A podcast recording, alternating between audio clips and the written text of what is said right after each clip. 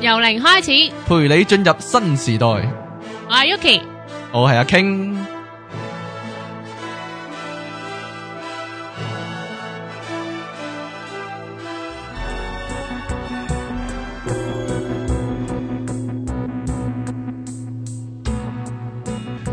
好，你依家聽緊嘅係 popup.com 嘅由零開始，我係阿 King，我係 Yuki，喂 Eddie，係繼續都有 Eddie，嗯，好第二集啊，係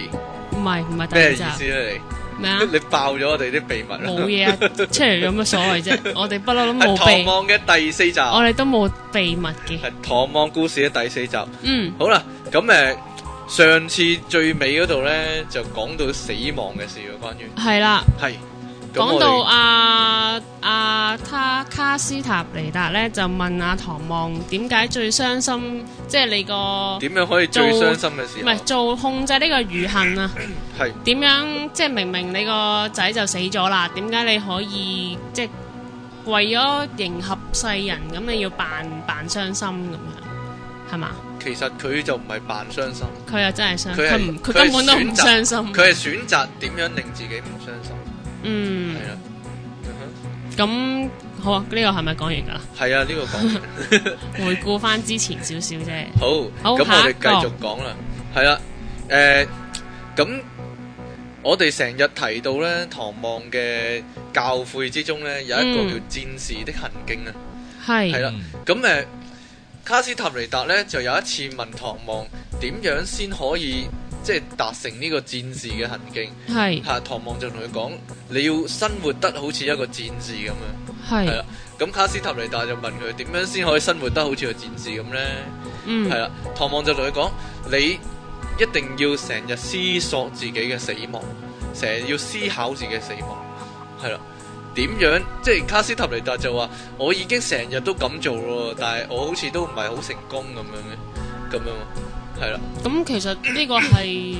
點講啊？有有有咩特別嘅用途啊？即係你真係你得閒就去思索死亡咁樣。嗯，因為唐望嘅理論入面咧，點樣叫為之即係活得像個戰士咧？即係點樣叫為之要即係生活得用一個戰士嘅行徑去生活咧？就係、一個戰士就係冇一個多餘嘅諗法，冇一個多餘嘅思想。係即係例如說啦， 你去做一件事，你會通常係因咩原因去做一件事呢？嗯有目的咯，即係例如，我覺得任何嘢都係一個目的嚟嘅。譬如你想你嗯星期六日啊，可能啊我好攰，翻工翻咗成個禮拜，咁、我想喺屋企唞下。咁呢、個嗯唞，就算你咩都唔做，唞下都係呢個目的嚟㗎嘛。係。咁所以我覺得每做一樣嘢就即係為咗目的而做一樣嘢咯。嗯，咁你有乜嘢情況之下會唔做一件事呢？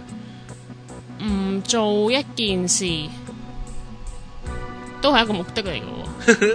喎。例如你會唔會因為你唔中意嗰樣嘢，所以你唔做？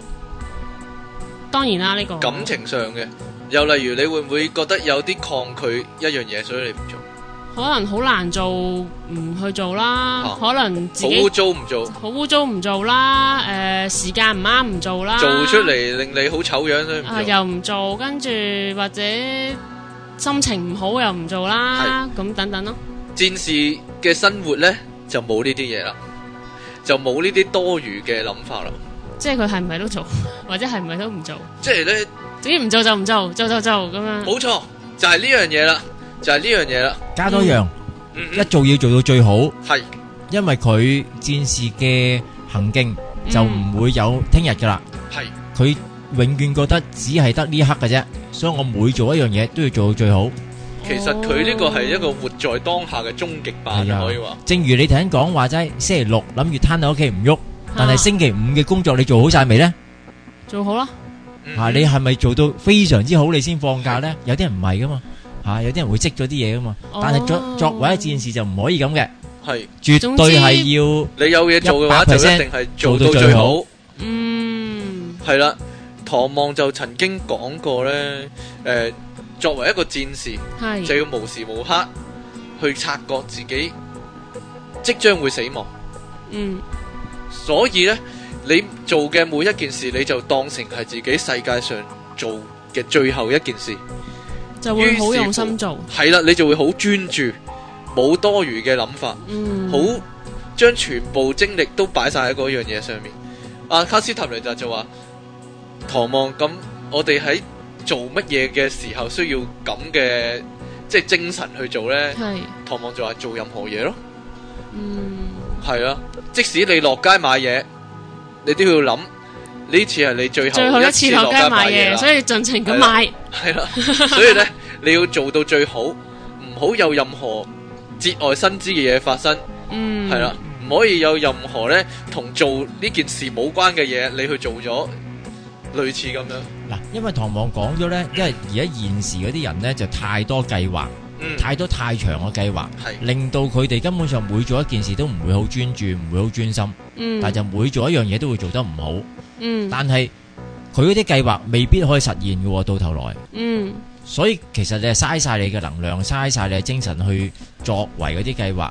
嚇、正如佢講，好似啲人儲錢咁啊，係即係都係咁樣樣。你儲完啲錢嚟有乜用呢？你都死咗咯，嗯你。都冇得用。都係啊！呢、個其實其實都幾矛盾啊！即係學有啲人話齋啊，你儲啲錢喺身咁係啊樣，咁變養老咗啊嘛，係啦驚係啦成日為咗個安全，感啊，係啊即係為咗你係啊哦自己嘅安全感，所以你就做咗好多好愚蠢嘅嘢。但係其實你大花筒，你又真係好好唔知點好冇喎安全但感個問題就係話，你大花同完之後，你係咪真係一百 percent 好俾心機去做嘢先？嗯好多人都唔係嘅喎，即係你你大花同之餘，佢又唔想去做嘢嘅喎，咁所以變相咗一樣嘢。黑黑嗰啲咯，係啦，嗱，好多人都會係咁樣 work 黑 pay 黑嗰只，咁其實都算係阿唐望講嗰啲戰士行徑嗯嚇，嗯只要你誒唔好太長嘅計劃，你嗯係盡情去玩，亦都盡情去做嘢嗯係嚇，啊咁其實已經係冇問題㗎啦。嗯嗯吓，咁咧戰士的行徑咧同呢個意願咧係好有關係。哼係系啦，咁卡斯塔尼達另一次就問唐望啦，乜嘢係意願啦？嗯因為我哋之前都講過好多次意願呢樣嘢啊嘛。係啊係啊咁啊，唐望就嘖同佢講意願呢樣嘢呢，就好難去描述俾你聽嘅，係係不可能描述嘅。嗯啊，你做到嘅時候，你就會明白係啲乜嘢。係啦嗯咁卡斯塔尼達就追問佢啦，即係咁究竟你可唔可以講俾我聽意願係咩嚟呢？嗯系啦，咁唐望終於即係用一個即係等佢可以明白嘅方式去講啦。嗯意願係一種力量嚟嘅，嗯係一種你同世界嘅連接嚟嘅，嗯係啦。咁诶，点、樣先會有意願呢？佢即係唐望講個意願呢，係個力量係好大嘅，即係你有意願嘅話呢，一個無視運用佢嘅意願呢，基本上可以做到任何佢想做嘅嘢，或者得到任何佢想得到嘅嘢，係啦，甚至乎呢，一個人面對一場冇可能打贏嘅戰爭，嗯哼只要佢嘅意願夠強嘅話呢，佢都有可能贏。嗯嗯哼，咁點樣先可以得到意願呢？係啦，唐望就同佢講：你要生活得似一個戰士，即係用呢個戰士嘅行徑去生活，咁意願呢，就始終都會出現嘅。係啦，咁即係其實咁樣講係好抽象嘅，卡斯塔尼達係點講都唔明嘅。係啊我都唔明系唐望就同佢講：你作為一個戰士，你要知道自己喺度等待。嚇你要有耐心，你要知道自己等待，而且你要知道自己等待啲乜，嗯就係、等待意願嘅出現。 OK 係啦，咁卡斯塔尼達去咗唐望嗰度學習係好多年噶啦嘛。係啊咁唐望就即係同佢講：你其實都做咗一半，你知道自己喺度等待，嗯但係你唔知自己等待啲乜。佢而家話俾你聽，你而家係等待緊你嘅意願。嗯系啦，咁作為一個武士，就要即係作為一個武士，要有呢個戰士嘅行徑啦。咁佢要時常敏鋭咁察覺自己嘅死亡，係即係咧每一刻都要覺得自己係隨時會死嘅。哦，係啊，呢、個其實之前都、係啊都有講過，即係你話個感覺就係好似你嘅左下方、左後方，左後係啊。方永遠都有個黑影咁樣嘛。 點點解佢要成日強調呢一點呢？嗯？吓、嗱、我問我我，例如我問你啊。嗯，你有冇啲即係理想或者兒時夢想係好想做嘅，但係依家已經即係覺得係永遠都冇可能再做到，嗯，有我細個就好想去日本讀書嘅。係點解你唔做？嗯，即係到我想，即係可能真係想去讀嘅時候，咪冇錢啦，嚇未儲未儲到錢啦哦，跟住可能到儲到錢嘅時候呢，咁就未必誒屋企有啲嘢未必可以掉低一年，咁就走咗去讀啦咁樣，咁嗯係樣啦咯。一個人通常會俾好多藉口自己咧，去做啲自己其實有機會做到嘅嘢。其實要做哦呢個就必然真係得嘅，即係你我覺得冇嘢係安排唔到，係啦，但係你可能有取捨，即係因為即係唔多唔少都有少少取捨嘅啊！我如果咁咁咁咁樣，即係。係啊，即係變咗即係你嗱，亦都會有好多擔心啦，嗯即係係啊亦都好多顧慮成日都顧慮住將來會係點樣樣啊，或者嗯顧慮人哋係點樣樣啊。嗯，所以咧成日會有一個咁嘅問題。如果你即係其實係類似唐望嘅講法，嗯如果你搭飛機，嗯依家咧個機師宣布咧兩隻引擎死咗啦，吓我哋呢架飛機咧一路跌落去噶啦。嗯咁啲空姐咧就派出嚟紙仔派啊紙仔俾你寫嘢啦，嗯咁就啲氧氣筒就跌晒落嚟咁樣啦係。喺呢個時候，你喺張紙度寫，我我好想去日本度讀書。如果我死唔去嘅話，呢一刻嗯我一就定即刻去我一定會即刻去進行呢個計劃，嗯我一定要做到為止。嗯會唔會咁樣啊？即都係好多人其實到死到臨頭嗰時先諗，原來我仲有一啲一啲嘢嘢未我做，係好想做未做嘅，點解我之前唔做呢？嗯所謂唐望嘅所謂戰士嘅行徑咧，點樣察覺自己嘅死亡呢？其實就係咁嘅意思。如果你下一刻就要死嘅話，你呢呢呢一刻你要做嘅嘢呢，你一定係好盡情咁去做，好盡力咁去做。嗯係啦所以因為因為就係因為一個戰士啊，能夠做到經常察覺佢嘅死亡呢，所以佢會做到一種超然啊，對世間嘅事呢。係所有事呢都有一種超然嘅態度，因為我知道我就嚟，即係我知道我隨時都有可能死嘅，作為一個戰士。明白於是乎呢，世界上嘅嘢呢，其實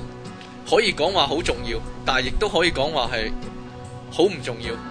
因為嗯我死咗嘅嘅話咧，呢啲嘢就同我冇關啦。即係即係我同你講話乜嘢咩人先係最點解最無憂無慮嘅？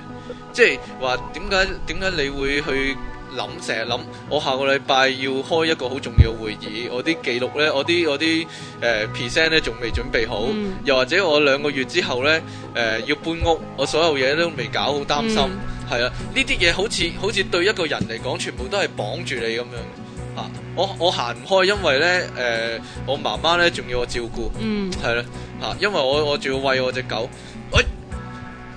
如果有人話俾你聽，你三日之後就死啦，嗯你下個禮拜個會你仲會唔會去擔唔心？諗啦，冇錯啦，嗯，其實誒細個或者有啲觀念就係話最惡嘅人就係窮人，因為發窮 惡，即係點解佢會發窮惡呢？因為佢乜都因為冇嗯即係佢反正乜都冇啦，佢冇就晒任何顧慮啦。即係佢就豁出去咯，即係我係又冇，唔係又冇噶啦。咁點解我唔唔做啲我中意做嘅嘢？咁因為有錢人可能佢又驚啊，如果我咁樣會唔會冇晒啲錢啊？會唔會冇咁樣？面啊？會唔會係啊會唔會俾人即係話冇晒係冇晒啦，咁冇晒面啊？就係咁樣咯。嗯哼，嗯吓係就係就係诶，其實一一路一一個點一個點咁推論落去啊。好，吓，咁所以咁咧再下一，個一個戰士咧，因為佢成日覺察到自己嘅死亡咧，嗯所以咧佢要做到超然，但係咧佢又因為一個係一個戰士，所以佢要不停咁去學習世間嘅知識，係於是乎佢就要去做到一樣嘢就係唔帶渴望咁去嘗試一切事物，即係我去嘗試一切事物，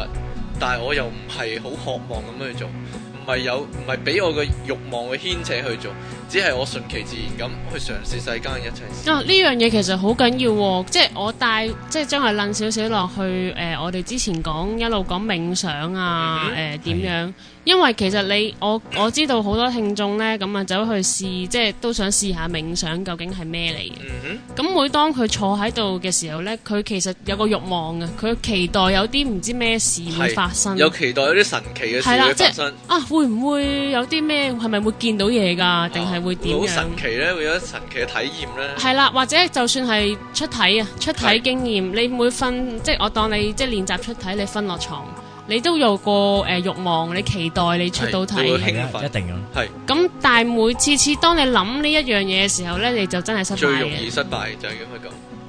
嗯，所以要做到呢樣嘢其實都幾難。又真係 㗎。係啊，即係你唔帶渴望咁去嘗試。但係呢，我有個實際嘅例子喎。通常呢，買咗六合彩啦，同啲同事，咁啊個個好期待，即會係中啊走去中啊、開開獎啊，個個拎住啲飛去對嗰陣呢，就真係唔中啊嗰下。嗯你無心插柳買咗期，唔覺就有唔機會啊覺唔記得咗就有咁機會樣。中廿蚊啊！啊，唔係即係多多少少都有中咯， 即係誒、呃其實小妹都有誒同啲朋友誒、呃、開口賭啲世界盃邊個贏邊個贏咁樣，咁又係即係誒、呃，當你即真係一誒，如果你現兜兜去買，你又好渴望去中嘅時候咧，就往往即係個可能會反效果。你放開少少就可能啊，無啦啦係咩？我中咗咩唔知喎咁樣，即係可能會咁樣咯。喂，其實呢個心態咧，好多時咧，同喺啲人打麻雀啊，嗰個啊心態一樣啊。你越輸得多咧，你就越係啊越猛嘅時 候咧，你副牌就越爛噶啦。係啊係啊係啊係啊！即係好多時個心態就係咁啊。但係我哋發覺真係好多人放鬆咧，啊冇所謂啊，玩下嘅時候嚇咧，嗰啲就反而係係啦係誒、啦，你話佢傻人有傻福又好，乜都好咁樣就，嗯反而最好運嗰啲係嗰啲咯。但係但係嗰啲我。啊，岔開少少講，我覺得有少少似呢個吸引力法則嘅嘢咯，都即係係你㗎你開心嘅時候，咪吸引到啲好嘅牌過嚟咯。都係㗎呢個都係醫院係咪㗎呢樣嘢誒、醫院我覺得就誒好、類似，但係就唔係 exactly 一樣嘅嘢。誒、其中一樣阿唐望講嘅時候，佢其實醫院嘅時候係入咗一個強化意識當中，佢再連接到嘅嘢。咁誒、嗯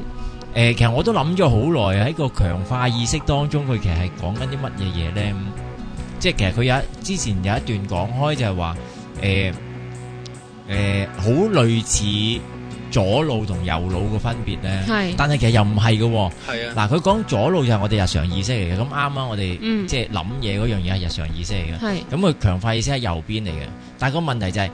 如果你將佢套落去右腦，又唔係太啱。嗯，即係唔係太啱嘅一樣嘢。咁所以喺強化意識呢，就好似係一個境界嘅，係啊，即係進入咗個另外一個深層次嘅境界當中嗯嚇。咁誒、呃我我自己做開冥想，咁我就會覺得就係好類似嗰啲境界，係但係佢又會清醒嘅喎，佢又可以清醒而進入到嗰個境界喎有。人其實有我一路想做咧，就係唐望嘅系統同賽斯系統可以比較嘅。你你有冇覺得賽斯成日講一樣嘢叫加速度嘅意識嘅？係其實咧，佢嗰個增強個意識狀態咧，係有少少類似呢樣嘢，似係一種，似係一種你就係、你就係喺一個清醒嘅狀態，但係咧又同清醒狀態唔同咧，因為你喺嗰一刻係好敏鋭，你可以感覺到所有身邊發生嘅所有事，係啦，但係佢其實喺個即係強化你即係所有身邊發生嘅好輕微嘅嘢咧，你會即刻知道嘅，但係你又唔係特登去去感受佢，即係唔係特登將注意力擺喺度嘅，有少少類似咁樣。嗱喺啊強化意識狀態當中呢，其實佢哋都即係都唔係話一開始都可以喺個清醒狀態底係下啊，進入個強化意識狀態嘅嗯，嗯嚇。咁阿唐望有一次係帶啊誒卡斯特尼達去食嘢嘅，嗯就係要佢試下睇下佢喺強化意識狀態可唔當可以中，做到普通嘅事可？係啦，可唔可以做到最簡單嘅嘢係食嘢？嗯嚇咁啊！佢嗰次其實係誒、呃都算成功嘅，咁但係阿唐望就話俾佢知，其實你唔好咁開心住啊！你係用咗我嘅力量去做呢一樣嘢咋啊嚇，嚇即係因為當其時阿卡斯塔尼達又好似誒同個女侍應喺度講嘢啦，即係又有啲諗法啦，嗯咁、所以佢話阿唐望話你唔好咁開心啊！你而家嘅唔係完全係你嘅力借助量，緊我力量，你借助緊我嘅力量， OK 係。咁講翻喺度先啦。嗯咁因為戰士呢，佢明白到呢自己唔可能去逃避死亡，所以呢，佢就知道呢，佢只能夠依賴一樣嘢，依賴一種力量，就係、決定嘅力量。佢係佢擁有嘅就係決定嘅力量，只係因為佢乜都唔擁有，因為佢知道自己隨時會死嘅。係系啦，咁於是乎呢，一個一個戰士呢，就最後就會明白到我係要有一個決定嘅力量，嗯並且我要為自己任何嘅決定而負責，嗯就係、負責任呢樣嘢，就係、為自己嘅決定負責呢樣嘢。嗯，誒嗱，好、多時我哋會覺得誒、呃有好多嘢係身不由己嘅，係唔係自己去決定嘅。咦，其實呢個係咪之前都講過？係啊，但係一個戰士就即係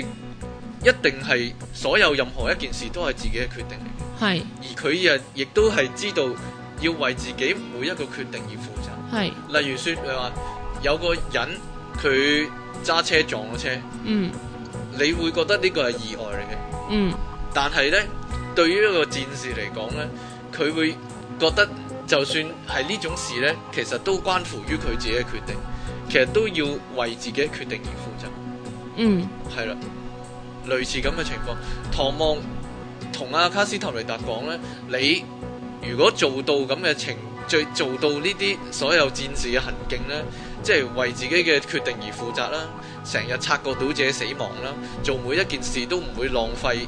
即係多餘嘅精力啦，或者有多餘嘅諗法啦，嗯咁你就可以稱為一個戰士啦。嗯，而喺你一直都用咁嘅方式去生活之後呢，意願呢就會慢慢出現啊。嗯诶、佢形容呢嗰啲人呢，即係你啊、我啊，或者卡斯塔尼達啊，或者唐望啊，吓、佢會有一個縫隙啊，有一個縫隙啊。係佢會因為你生活得似一個戰士呢，而慢慢打開嗰個縫隙呢。嗯咁意願呢，就可以喺個縫隙度。走出嚟，走出嚟，發射出嚟。佢佢嘅形容係發射出嚟，嗯係啦、咁卡斯塔尼達問阿唐望，咁即係你可唔可以具體啲講議員喺即係咩位置發射出嚟？唐望就同佢腹講，部，係啦，喺肚臍附近度發射出嚟，嗯係啦。咁誒，即係即係具體係點樣呢？意願係似一個觸角啊，似一個觸須啊。嗯係啦，誒，佢話看見者眼中人就係一個零式嘅蛋啊嘛。嗯系啦，咁二元咧就係一個蛋嘅中央咧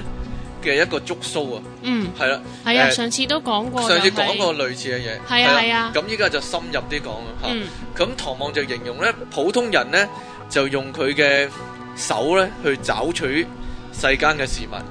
但係無視咧就可以用佢嘅鼻啦，用佢嘅舌頭啦，同埋用佢嘅意願去找取世間嘅事物。嗯係啦，當一個無視用意願去感知呢個世界嘅事物嘅時候呢，佢會發覺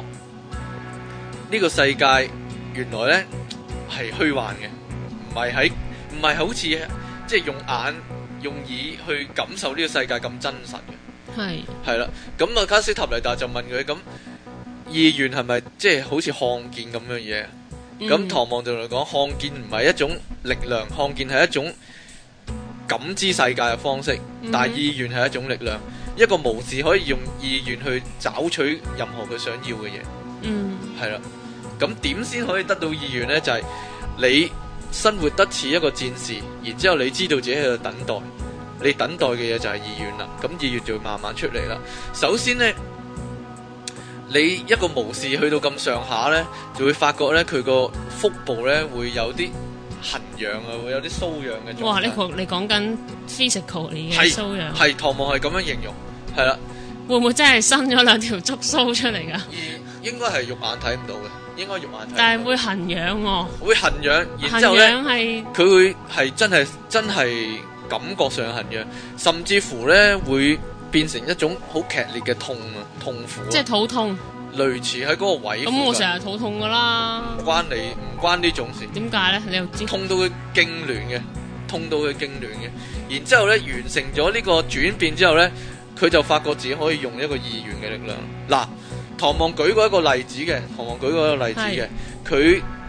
幾時發現自己有意願嘅力量同埋可以運用呢？嗯，有一次佢喺森林度俾一隻獵豹追，係係啦，咁呢個追新到肚痛。生死關頭啦，咁於是乎佢就跑跑跑跑跑，即係爬上一個山坡度啦。吓，咁、個炮呢，仍然喺下面等佢嘅。係嗰、個時候呢，唐望就發覺自己用佢嘅意願去碰觸嗰只炮，係結果嗰只炮呢就好安靜咁離開咗。咁嗰一刻佢就發覺自己嘅意願呢係產生作用。咁佢都冇肚痛，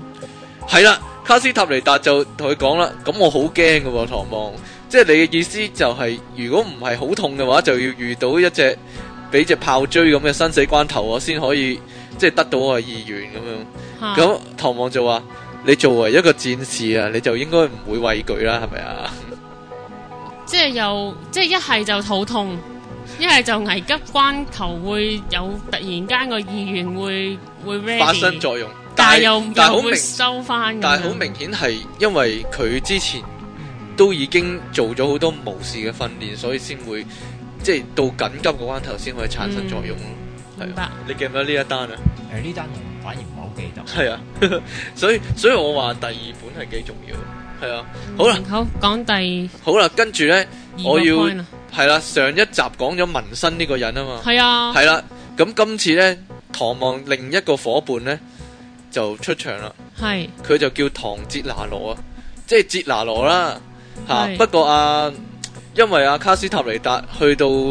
唐望嘅世界呢，對每一個人都加個唐字啊，哦即係點解如啊？果冇事，誒即係佢係即係尊敬敬稱啊，哦，即係即係姓 Sir 姓嘟嘟嘟咁，係啦啊 Sir 咁嘅，即係 Sir 嘟嘟嘟咁，係啦，望 Sir 哲拿羅 Sir 咁好樣呢個唐唐哲拿羅啊，係啦。好咁有一次咧，唐望就卡斯塔尼達去到唐望嘅屋企啦，嗯咁啊、唐望就好神秘咁同佢講啦，嗱，我以前曾經講過啊，你咧即係作為一個門徒咧，係絕對唔會泄露另一個無事嘅行蹤啊。咁我要你發誓，因為我咧我會帶你去見一個我嘅無事嘅朋友。嗯咁你一定唔可以泄漏嘅行蹤。啊咁當然啦，唐望係知道卡斯塔尼達係寫書寫寫緊佢嘅故事嘅。咁當然佢亦都希望卡斯塔尼達係唔會喺佢嘅著作度泄漏佢佢或者佢嘅伙伴嘅行蹤啦。嗯咁樣啦，咁咁佢係鄭重其事要卡斯塔尼達發幾次誓咁樣嘅。哼係係啦，咁咧诶，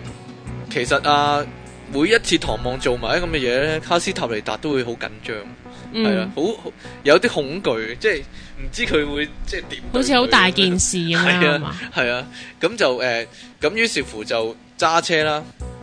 就去墨西哥另一個山區度咧揾呢個 friend 啊，唐哲拿羅啊，係啦，咁诶， 啱啱出場嘅時候咧，唐哲拿羅咧係對於卡斯塔尼達嘅行為係覺得好奇怪，嗯係啦、因為佢見卡斯塔尼達係不停咁寫筆記。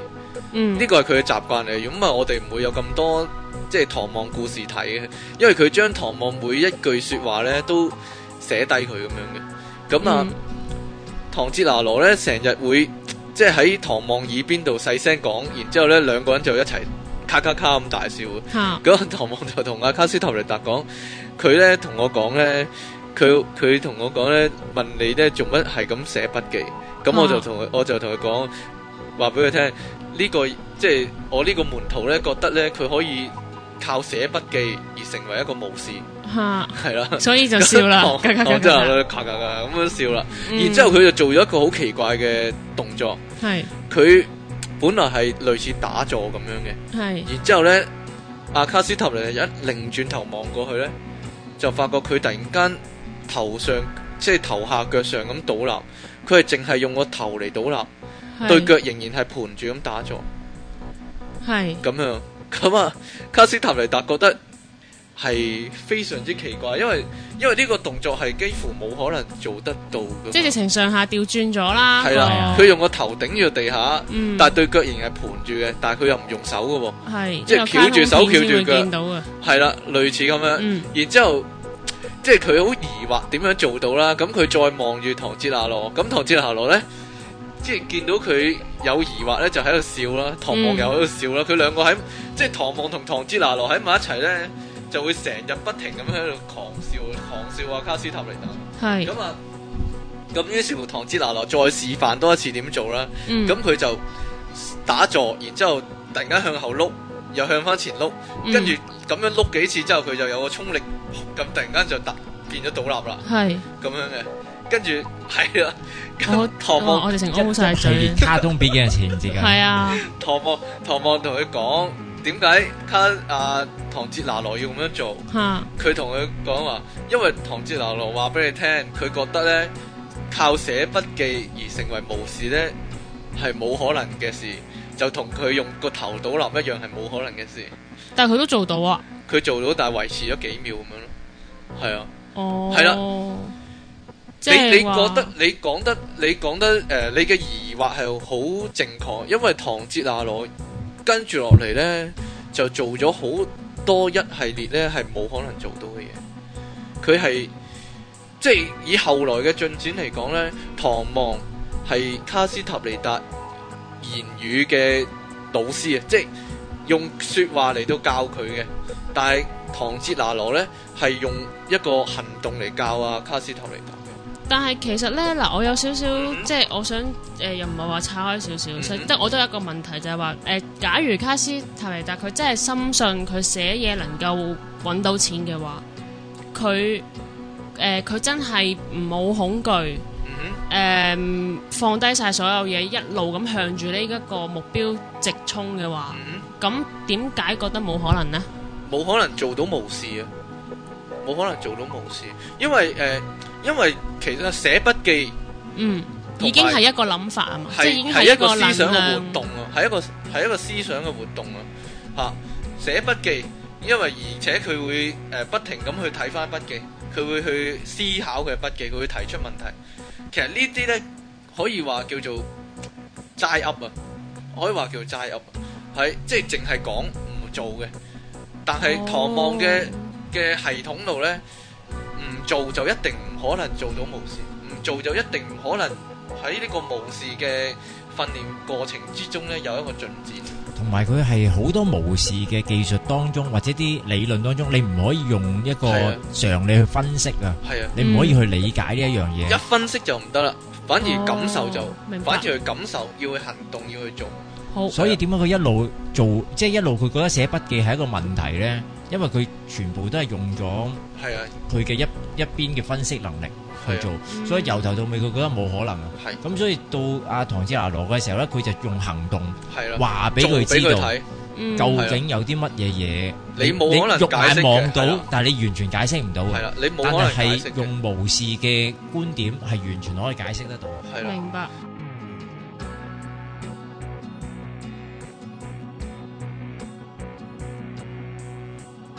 pop up 網上電台，聲音全生活，一個接一個，我係由零開始嘅 Yuki。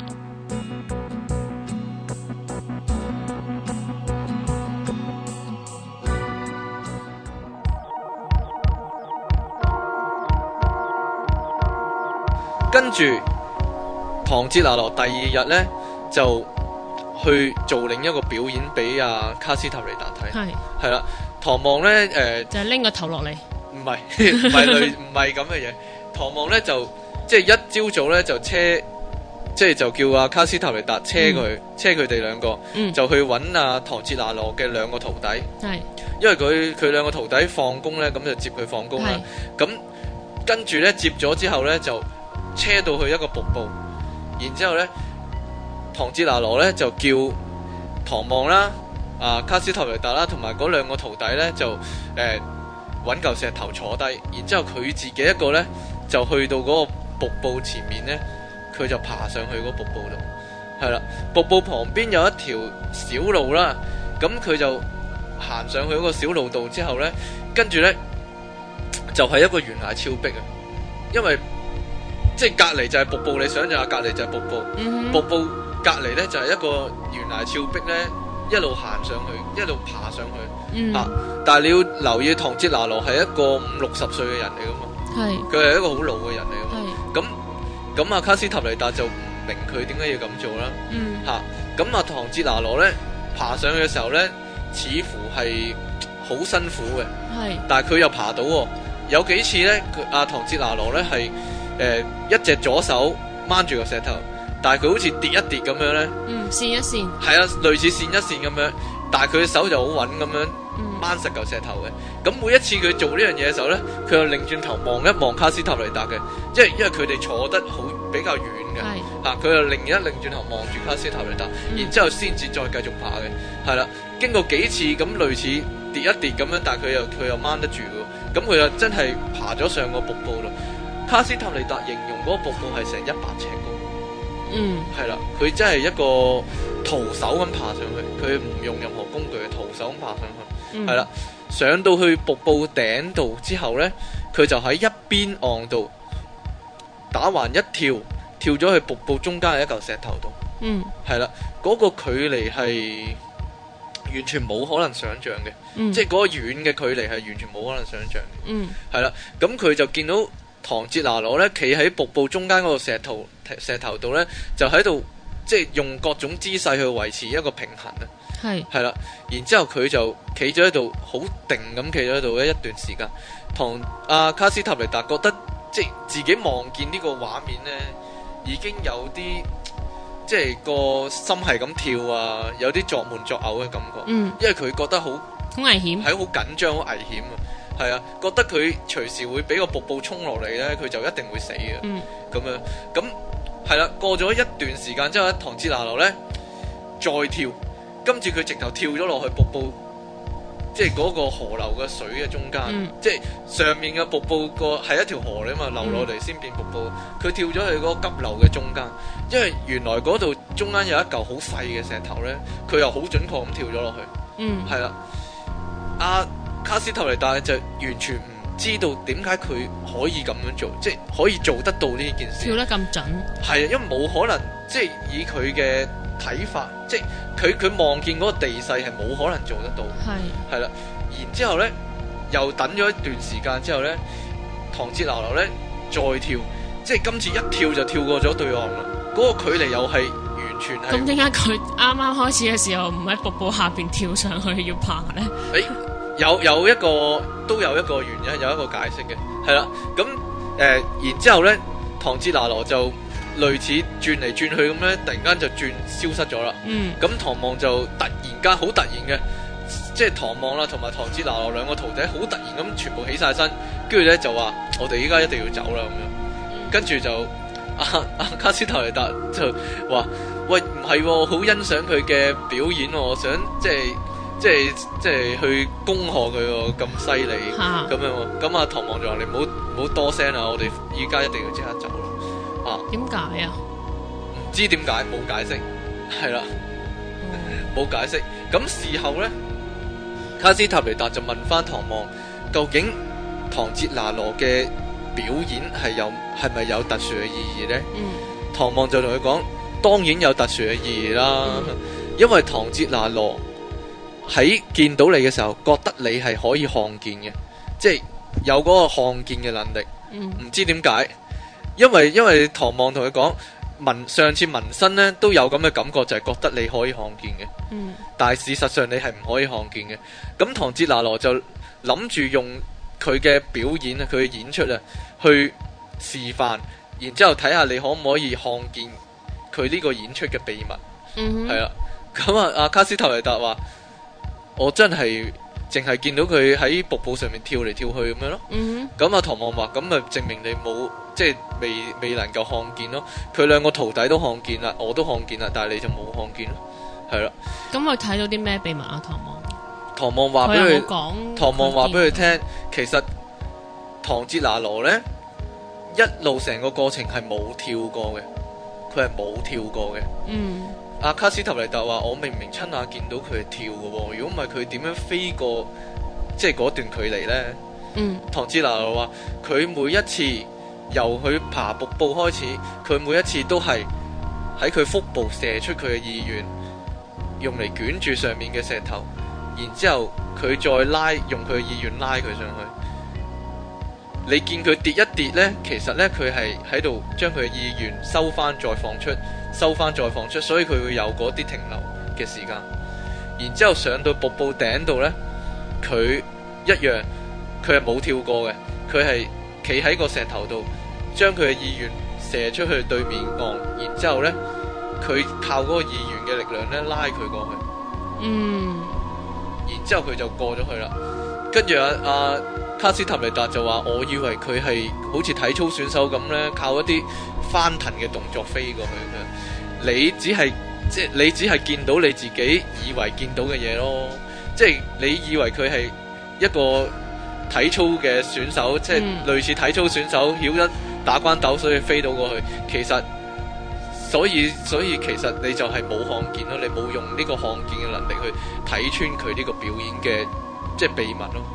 就係咁咯，係啦。唐哲拿羅除咗呢樣嘢之外呢，佢之後仲有好多唔同嘅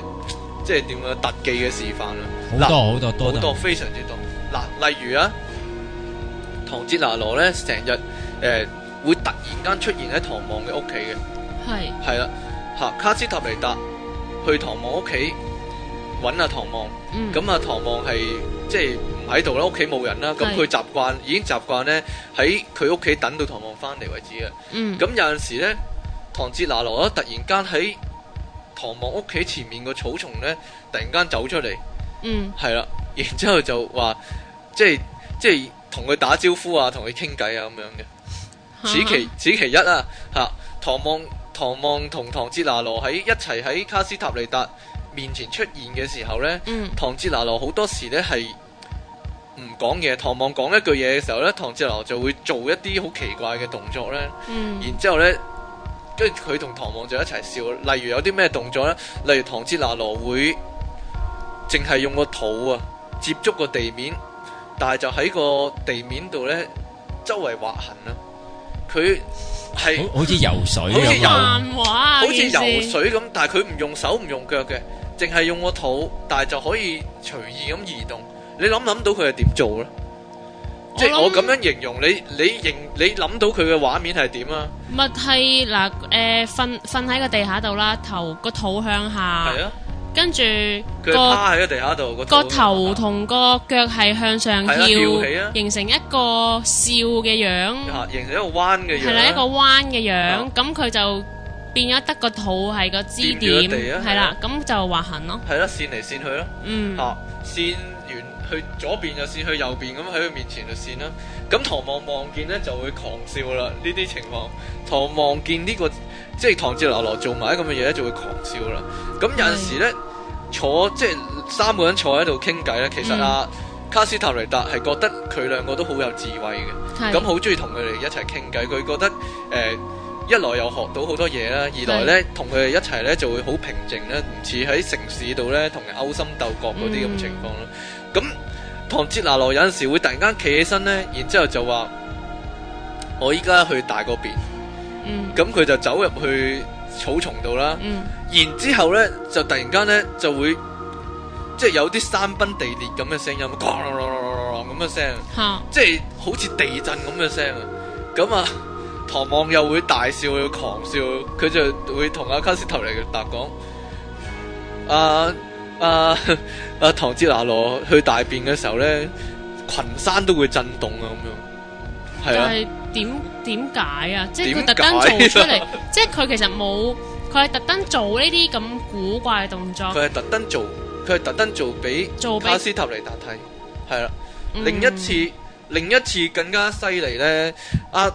唐哲拿羅呢喺卡斯塔尼達即係面前呢做一啲好厲害嘅嘢。嗱，有一次阿、唐望帶住卡斯塔尼達去到一個樹林，嗯上面呢有一棵好高嘅樹啊。嗯咁啊，阿唐哲拿羅突然間出現呢，咁佢就一個即係佢哈斯塔利特望見阿唐啊唐哲拿羅呢，似乎係慢慢凌空咁升起啊，一路升到去樹頂嗰度嗯，嚇。即係佢任何任何一般人覺得冇可能做得到嘅嘢，佢都係做齊晒咁滯係啊啦啦。，然之後唐哲拿羅喺嗰棵樹頂呢，起碼三四層樓高嘅樹咧，嗯咁就飛落嚟，嗯飛落嚟，慢慢咁飛落嚟。嗯係即係完全嗱，其實呢，佢寫嗰本書嘅時候呢，佢係唔知點解係咁嘅，佢只係描述佢睇到嘅嘢啫，嗯係啦、呢、個呢、個亦都係卡斯塔尼達嘅書嘅特性嚟，佢盡量自己唔評論嘅。佢淨係寫佢嘅經歷同埋每一句眼見對話啫，嘅嘢係眼見嘅嘢，佢自己冇評論嘅，嗯，即係因為佢自己都唔知點解會發生寫咗咁先啊嘅事。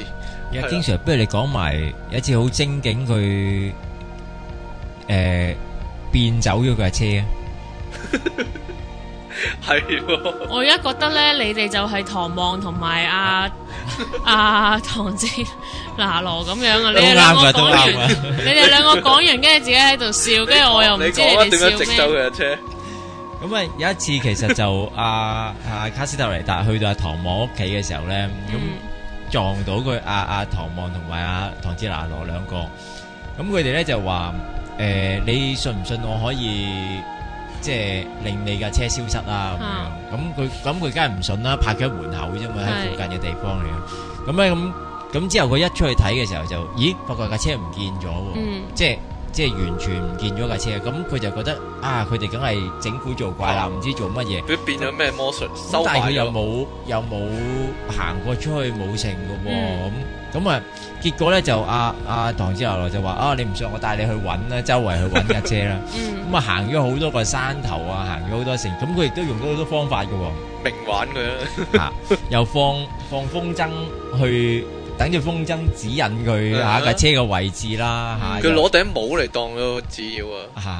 吓。啊，即係攞咗頂帽，變係即係當係紙咁放咗上天咧，係等佢指引佢個位置，啊即係佢嘅車嘅位置。咁我佢哋其實行咗好遠嘅，嗯咁咧就用咗好多啲唔同啲古靈精怪嘅方法喺度測試緊啊架車究竟去咗邊啊咧。嗯咁去到誒誒、呃結果就去到一笪地方，即係行咗好多個山頭之嗯係後啊，就發現架車喺嗰度喎。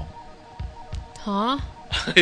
啊，咁啊，卡斯塔尼達就好好激氣啦！哇，你搞錯你整係啊，你係咪開咗我架車？啊開咗呢度？係架咯車過嚟呢度，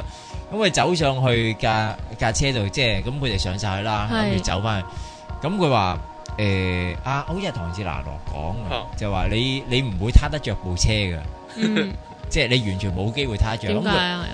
又佢話佢已經控制咗部車，Ừ. 嗯係所以咧佢就攤唔着嘅。咁啊。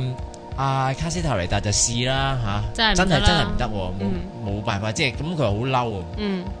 咁啊，結果阿唐志豪就話俾佢知，誒都得啦，我已經放鬆咗你架車啦，咁佢真係一撻撻得着。嗯咁佢跟住咧就揸住架車就啊翻翻阿阿唐母屋企。嗯咁啊嗰陣時咧，其實仲佢仲感覺到啲石仔，即係啲爛路咧，蹬下蹬下架車喺度。咁咁佢啊嘅後邊嗰兩個。誒阿唐望同唐志流落咧，就一路喺度大笑啦，係啊又一狂笑啊路一路喺度蹬緊，即係即係個身上下要喐緊嘅時候咧。嗯就喺度大笑咁啊，直到架車駛咗翻去去佢屋企嘅。Ừ. 嗯咁嗰件事件就咁嘅樣啦。嗯。其實呢，呢個已經有-有少少預示呢，佢後來會講呢，佢移動物體嘅能力啊。嗯即係即係嗱，我哋以前講過靈魂出竅咧，嗯係可以做一啲瞬間移動嘅動作啊嘛。係啊，但係始終呢個係喺非物質嘅層面啊嘛。但喺唐望嘅系統咧，佢好多時顯露咗一個能力係好離奇，就係、可以將實際嘅物體咧，嗯或者佢自己本身咧，由一個地方突然間傳送去另一個地方，嗯係呢樣嘢係非常離奇嘅一件誒事。但係但係呢一段咧，我又覺得即係誒、啊我我我記得誒，佢講呢段嘅時候咧，嗯。好似佢就唔係話實際上好似唔係傳送咗架車嘅，嗯係迷惑咗阿卡斯塔尼達，嗯，用意願啊嘛，係用意願去迷惑咗佢，係啊，令到佢架車根本由頭到尾都喺度，嗯即係冇消失過㗎。係咁佢帶佢去揾，只不過係玩佢嘅啫，即係行到好遠。哦咁而佢去到好遠嘅時候，見到嗰部車呢都係假嘅。嗯，係所以點解佢當佢開車翻去嘅時候，佢兩個笑得咁開心呢？因為佢哋一路 一路開車嘅時候呢，咁佢要扮喺個石仔路嗰度呢，蹬下蹬下呢。咁咁，其實佢開緊啲乜嘢啊？其實佢冇佢行緊翻去 啫嘛。哦， 明啦，我明啦，有少少明，我明啦，即系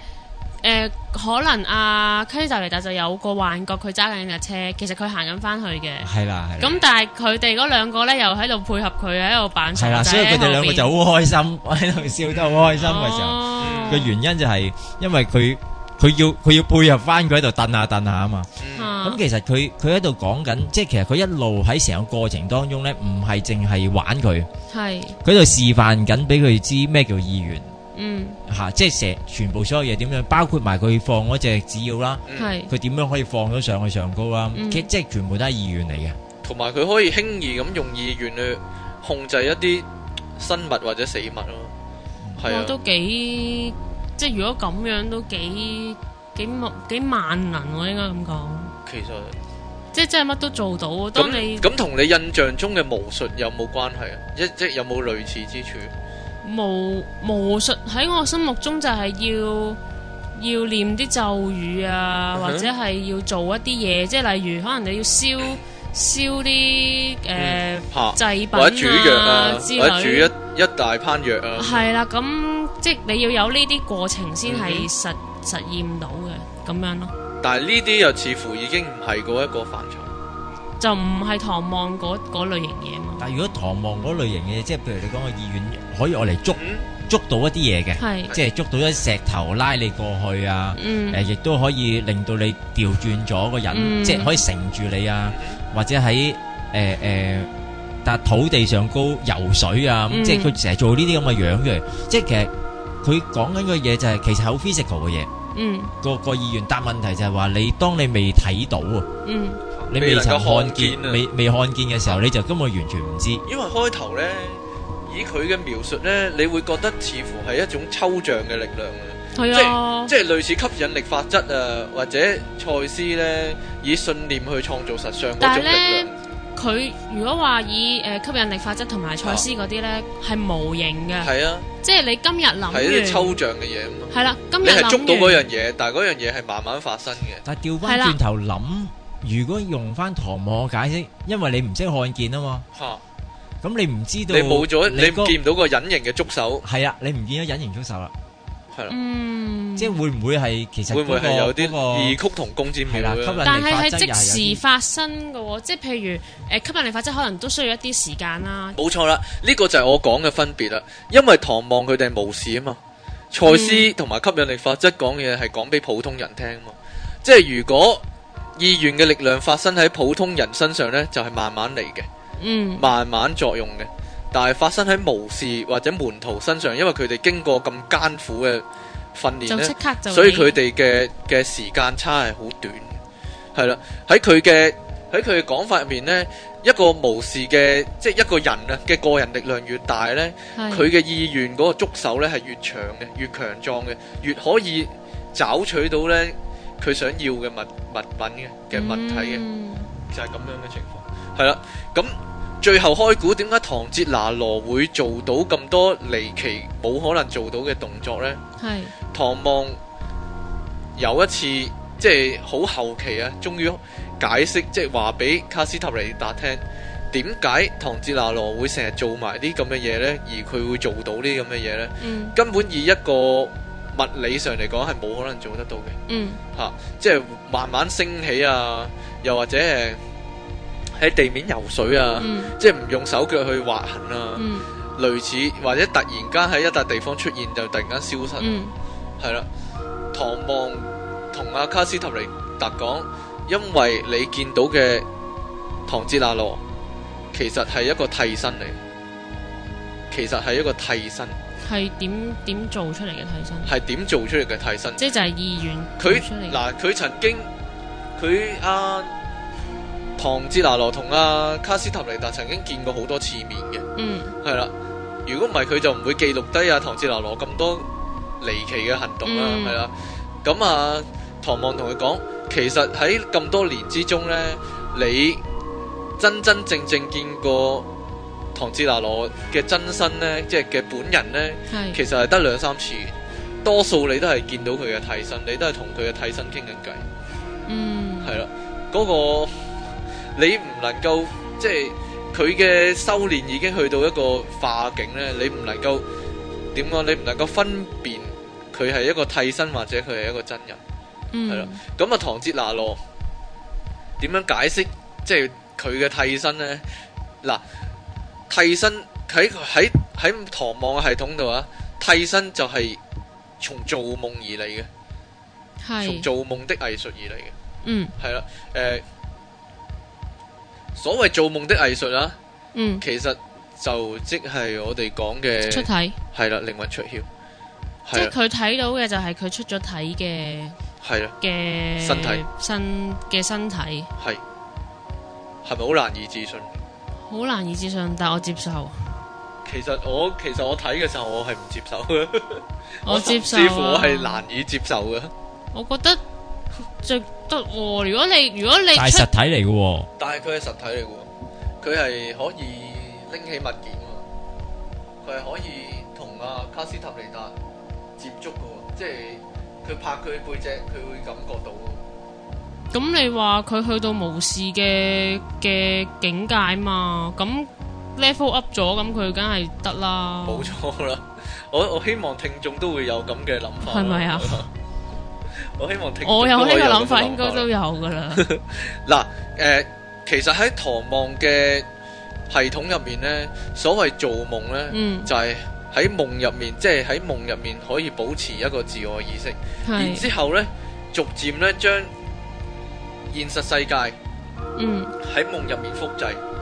係，喺夢入面複製，將自己喺現實世界身體喺夢入面複製，係，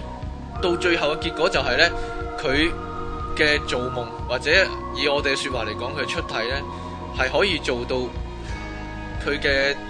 佢出體個身體喺現實世界度嘅所有行動咧，嗯，都同佢真實嘅肉體係冇分別嘅。嗯，係啦，佢哋嘅做夢嘅系統有好多好多方法，好多好多練習啊，好多一級一級嘅練習，好好詳細嘅練習咧，去令到佢嘅做夢體，佢嗰、個佢個能量體咧，嗯，係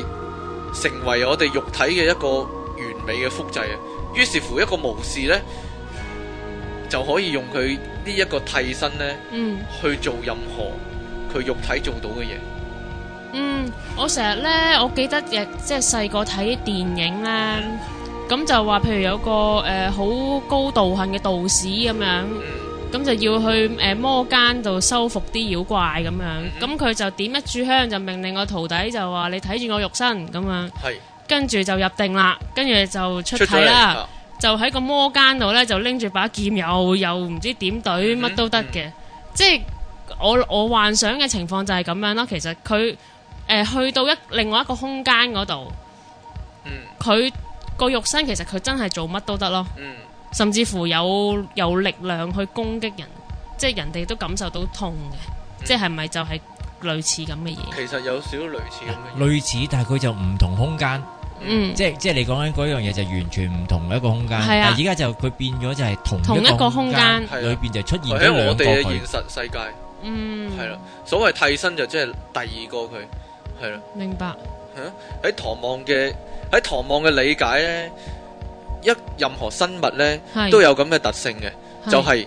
佢有一個蛋啊，即係明色嘅蛋體啊，係吓，即係發光嗰個蛋體啦。呢個係任何生物嘅即係人類嘅第一個部分，係，第二個部分就係一個人類嘅能量體啊，即係蛋入邊嗰嗰嚿嘢，一個一個能量體。嗯其實佢嘅形容就我哋以我哋嘅説話嚟講就係靈魂啦，嗯嚇、或者叫生命嘅能量啦，嗯係啦、佢就話呢，誒、能量體同埋呢個明色蛋體呢，係兩個係結合埋一齊嘅，係啦。嗯一個無視呢，就用呢個做夢嘅方法呢，去令呢個能量體呢圓滿啊！即係佢會到達佢嘅能量體，然之後呢，將佢嘅能量體呢，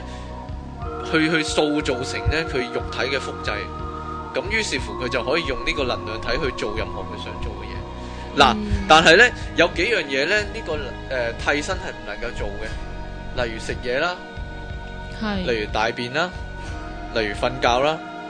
例如呢啲嘢之外呢，其他嘢都可以做。唔係啊？頭先係啦話，但係呢，佢咪喺度屙 咯，係啦，佢就話唐哲拿羅就係成日特登喺你面前做一啲替身做唔到嘅嘢嚟刺激你，嚇係啦，即係嚟考驗我以為你，佢係真人。係啦，又或者诶、呃做一啲好誇張嘢呢，令到卡斯塔尼達去去看見啊。嗯係啊，因為如果卡斯塔尼達能夠看見嘅話呢，就會睇得出有唔妥。但係用肉眼去睇嘅話呢，替身同真人呢係完全一模一樣。嗯係啊，就係、咁樣咯。所以佢去去樹叢後面大便呢，跟住咣啷咣啷咣咧，又或者又或者佢用個腹部喺地板度劃痕呢。係其實對唐哲拿羅嚟講呢，呢啲可能係佢嘅出體嘅行動，但係對於卡斯塔尼達嚟講呢，就會覺得非常不可思議，因為佢係用佢嘅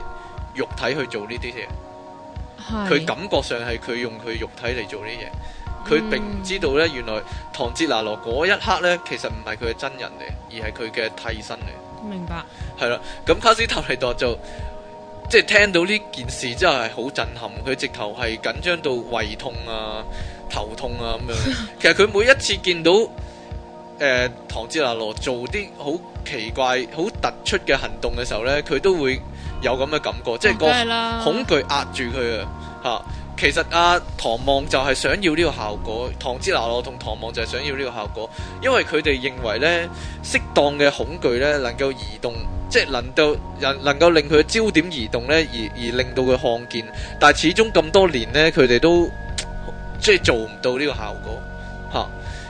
即係因為經需要常我有-嗯我有疑問喎，突然間。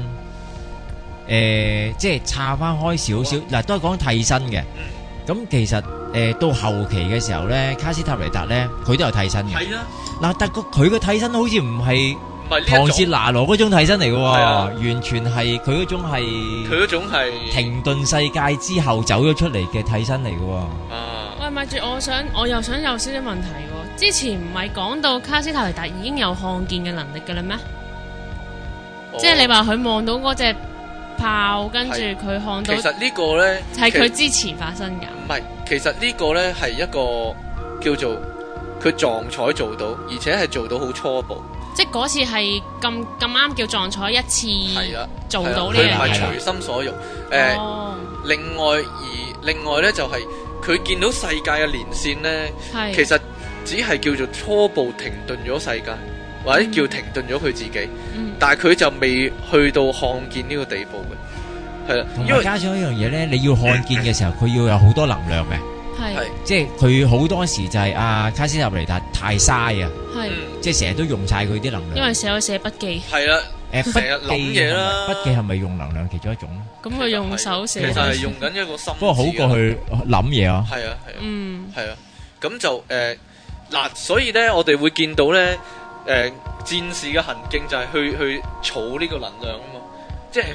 吓、嚇去將呢個所有多餘嘅嘢咧，嗯多餘嘅係啊諗法都全部都撇除啊嘛。嗱、而如果一個人有一個戰士行徑，堅持一個戰士行徑咧，嗯就慢慢會有意願咧，就生長出嚟啊嘛，即係嗰個係觸覺慢慢生長出嚟嘛。所以全個系統咧，其實係緊密咁黐埋一齊嘅，嚇、所有嘢都同佢嘅能量有關，嗯而佢嘅能量夠嘅話咧，佢就能夠看見啦。啊嗯，嗯哼哇！我覺得今集好好辛苦啊，因為咧，因為一路一路一路講一路，其實可以停。好啊，繼續嚟。嗯哼包翻先。哇，其實我覺得今集好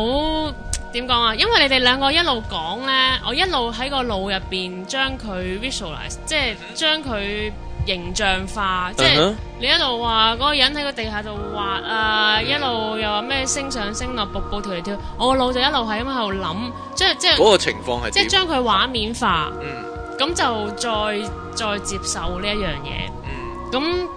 你問我接唔接受，我就接受嘅。嗯，我我真係覺得呢個世界上咩都會發生咯。咁係啦，但係至於啊，我其實咧開頭睇到呢一度你咧，唔我信啊我係嘛覺得難以置信嘅，但係睇埋後面咧，因為佢有一個好深嘅理論去支持咧。呢係一啲奇怪嘅現象咧，所以咧，即係有啲有種情況叫做你唔信唔得啦，睇到嗰啲嗰啲章節嘅嘅時候，係啊，可能細個睇得啲武俠片之類太多，即係你已經見到啲人喺度跳嚟跳去，你覺得嗯，誒、其實好正常咯。會唔會？其實哎我我一路都覺得我會唔會我諗如係果如果我哋親身見到一個人咧，即係譬如橫越十米嘅距離，係我哋會會即係覺得係係假嘅，或者如果知道唔係假嘅，我哋就會都會好似卡斯塔尼達咁咧，係恐懼啊， 即係呃佢嘅。嘅佢嘅佢嘅智者嘅第一個敵人，成為智者嘅第一個敵人啊，恐懼啊，即係哦我又唔入知會咗呢唔個會無真上係世界，一恐定懼會喎有咁多恐懼就係咁解真係。我又唔知會唔會恐懼，但係我覺得係咩人？你有冇見過人哋飲水呢？哦唔使咕嗰一下㗎，係直接倒落個胃度。 有啊，有啲人係咁啊，即係有啲人見到好驚㗎喎。 點解可以唔使咕嗰一下呢？咁樣哦，可能好多嘢就係因為我哋自己做唔到咧，係啦，跟住你就所以會覺對得於奇未知怪。嘅事咧，就會覺得好恐懼。嗯，嗯哼同埋佢啲嘢其實都唔算好，即係你話當然啦，你話跳嚟跳去嗰啲咁係人，即係人好難做得到嘅嘢，咁即係等於我哋初初見到瑜伽嗰啲人點樣可以屈到咁嗯樣，咁你都會驚嘅啫嘛。咁但係佢又未至於話攞個頭落嚟嘅呢啲咁誇張嘅嘢，咁我就覺得可以接受咯。講真，我相信佢做得到嘅，個佢唔做頭落嘅做 嚟，嘅。我有我有少少保留啊，即係如果係攞個頭落嚟嘅話好，咁誒，今集到呢度就差唔多啦。嗯，好啊，誒、下一集我哦要個就腦休息 下。下一集就犀利喎，下一集應該會講到佢去做一個最重要嘅，佢門徒生涯最重要嘅一個任務，可唔有冇得透露嘅？冇啊。就係佢喺一個山崖度跳落嚟，啊，咁下集先好講。爆， 好犀利啊！勁啊！咁下集先講。好，你你節目尾有冇啲嘢講下？節目尾啊，嗯冇啊，祝大家生活愉快啊！希望以後每個禮拜都有節目出啦。點啊？你俾說話我聽啊， 唔係唔係，你俾说話，唉，其實都好，我已經盡量抽時間噶啦。喂，你唔好好似攬上身嘅自己，你應該拉即係推落我哋度啊嘛。咩啊？都唔 將呢個係，其摘實主最主要係夾，我係最難夾時間嗰一個。咁诶、呃所以我都唔都，係所嘅以我都好抱歉嘅。係咁下集有冇翻怡汪老師啊？會啊，會請翻佢上係啊，嚟。盡量希望啦。係啊，因為都多啲人講好好講啲。係啊，慢慢已經變成一個诶诶、呃小組討論嘅節目。 唔係第時講第啲題目可能換下人咧，系啊系啊，係咯可能完全冇咗我同 King Sir 啦，得 翻都幾好啊。係啊， 好啦，好咁今集時間差唔多啦，嗯，咁啊 OK 係係，拜拜啦，拜拜拜。拜拜。